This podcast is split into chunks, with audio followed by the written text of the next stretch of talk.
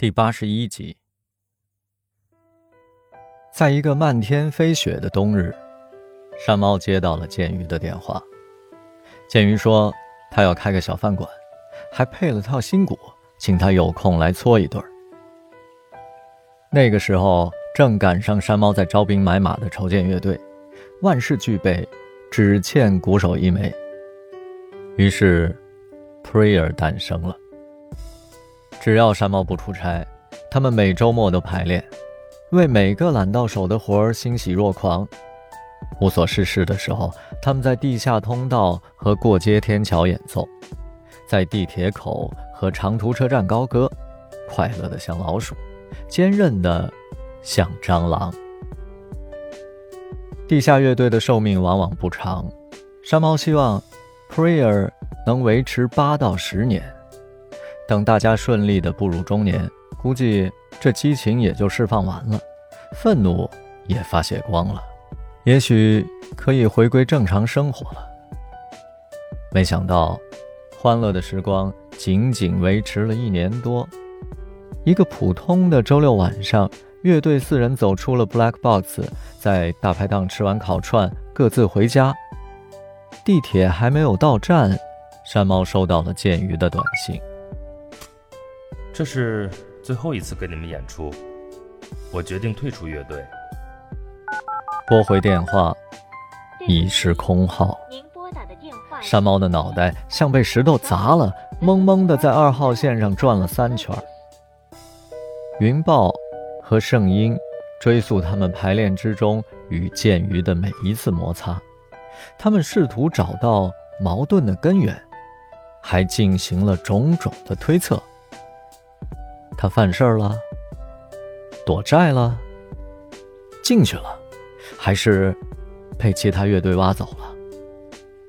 他们找遍了剑鱼时常出没的场所，托圈内的朋友打听他的下落，而他就像泡沫蒸发的无影无踪。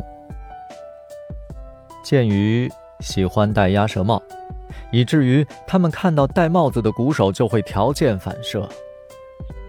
最让山猫心寒的是，音乐能让他与剑鱼的灵魂产生那么深入的交流和共气，却无法让他们成为彼此信任的朋友。剑鱼是他心里过不去的坎儿，即使后来雪狼加入了 Prayer，也无法填补剑鱼造成的空洞。此时偶遇，恍如隔世。莫卫走到剑鱼的面前，说：“麻烦借个火。”剑鱼从兜里摸出了一只打火机给他，再借支烟。剑鱼用贼亮的小眼睛打量着他，递上了半盒龙凤双喜。莫卫抽出一根，叼在嘴里。你也可以顺便把我接走。剑鱼冲他吐了个烟圈我看过你们乐队的演出，在欢乐谷嘉年华。嗯，很久了，像是上个世纪的事儿了。才过去四年而已，四年发生了很多事。你离开了 Prayer，山猫死了。唉，他不该死，他的前途是一片光明。该死的是我。听说你和山猫意见不合，所以你单飞了。跟他没关系，是我有崽儿了，结婚了，需要养家糊口。音乐能给你高潮，但不能给你饭吃。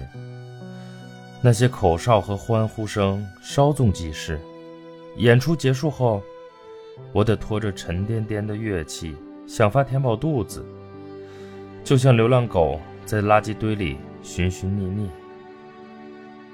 你闪婚是因为搞大了别人的肚子？是啊，就像吹个气球那么简单，然后砰的一声，自由和幸福瞬间就爆炸了。